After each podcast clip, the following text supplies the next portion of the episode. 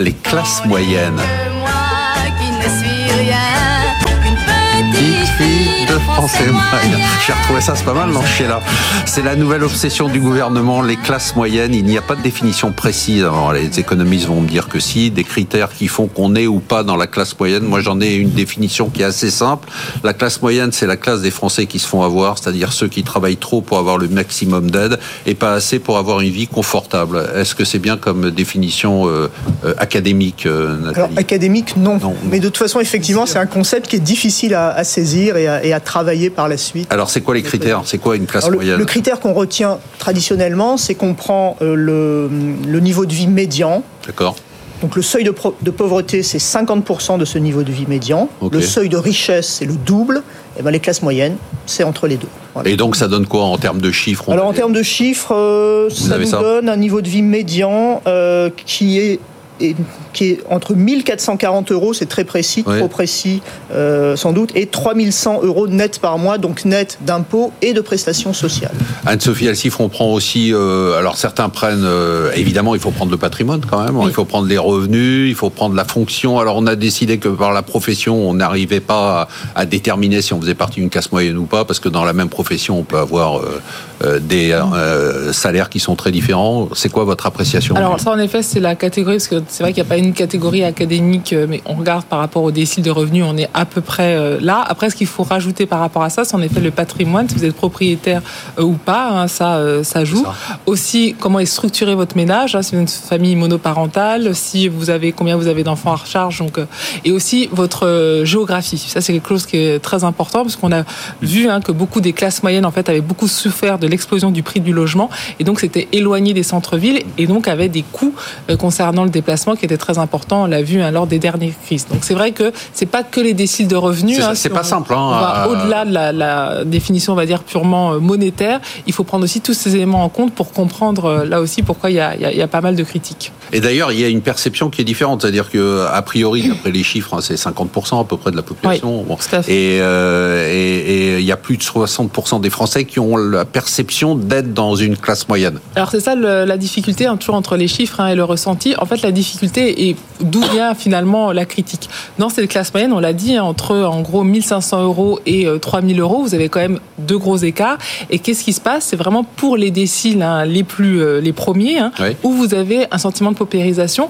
Alors qu'on voit moins dans les chiffres parce que quand on regarde le panier moyen, euh, on va dire le revenu disponible, ça prend moins en compte. Mais quand on regarde en fait sur l'allocation du revenu, là on voit qu'il y a une paupérisation parce que souvent ces revenus-là, ces, ces déciles de revenus-là ont bénéficié d'avoir un coût de l'énergie de l'alimentaire qui est excessivement bas et donc pouvait dégager 200-300 euros par mois pour les loisirs. Ce qui s'est passé depuis la crise, c'est que justement ce temps, on va dire, de loisirs a été rogné par euh, l'énergie et par l'alimentaire. Donc en fait, bien sûr, il n'y a pas, euh, ces personnes ne vont pas devenir euh, pauvres du jour au lendemain ou avoir des mais, Mais il y a ce sentiment d'avoir un sentiment de paupérisation parce que vous avez du bien-être, de la location de loisirs ou de vacances en moins, et en plus pour des dépenses, l'énergie, l'alimentaire, certes qui sont essentielles, mais qui et donc vous avez l'impression d'avoir une sorte de moins de, de perte par rapport à ce que vous avez gagné avant en termes de pouvoir d'achat. Alors justement, le pouvoir d'achat, on dit qu'il a continué à progresser. Hein, malgré l'inflation, mais est-ce que ça veut dire qu'en fait, on parle d'une moyenne, mais que ces classes moyennes, elles, ont vu leur pouvoir d'achat diminuer? Complètement. C'est ce que vous dites. Hein. Complètement, parce que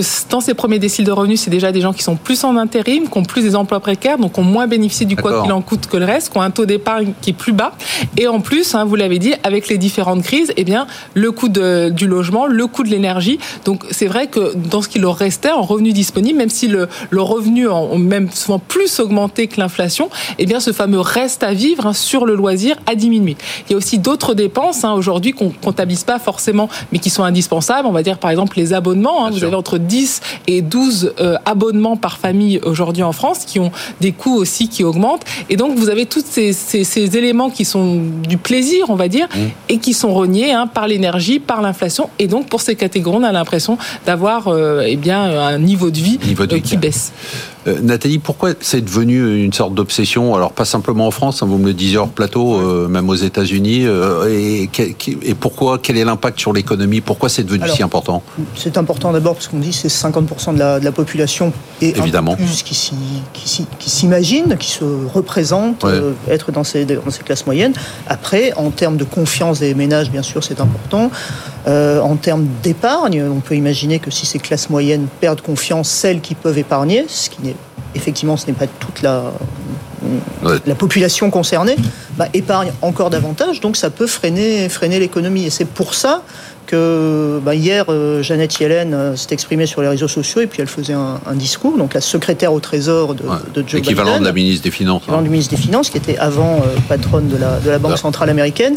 Et donc elle a dit, bon, voilà, elle s'est félicitée des bons résultats de, de l'économie américaine, mais en disant, voilà, notre, le centre de notre politique économique est à destination des classes moyennes. Et donc ça sent, alors évidemment c'est un message politique, mais c'est aussi pour elle un message euh, économique, puisqu'elle a défini, alors c'est quelque chose qui est d'abord passé inaperçu, elle l'a défini à, Davos, donc j'essaye de retrouver euh, l'expression euh, originale, une, alors je la traduis de l'anglais, donc c'est pas parfait, une économie de l'offre moderne. L'économie de l'offre, en général, ça s'adresse plutôt aux entreprises, et on dit on va augmenter la croissance potentielle en aidant les entreprises, en, en déréglementant, etc.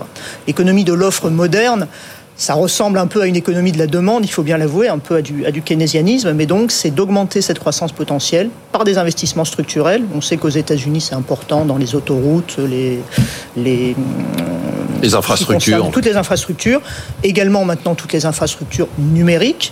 Et puis un autre grand pilier très important sur lequel l'accent a été mis, c'est tout ce qui concerne l'éducation, mais j'allais dire de la maternelle aux universités. Alain Pitou, Eric Lewin dit que vous êtes un Français moyen. Est-ce que vous vous sentez concerné, vous? Tout à fait.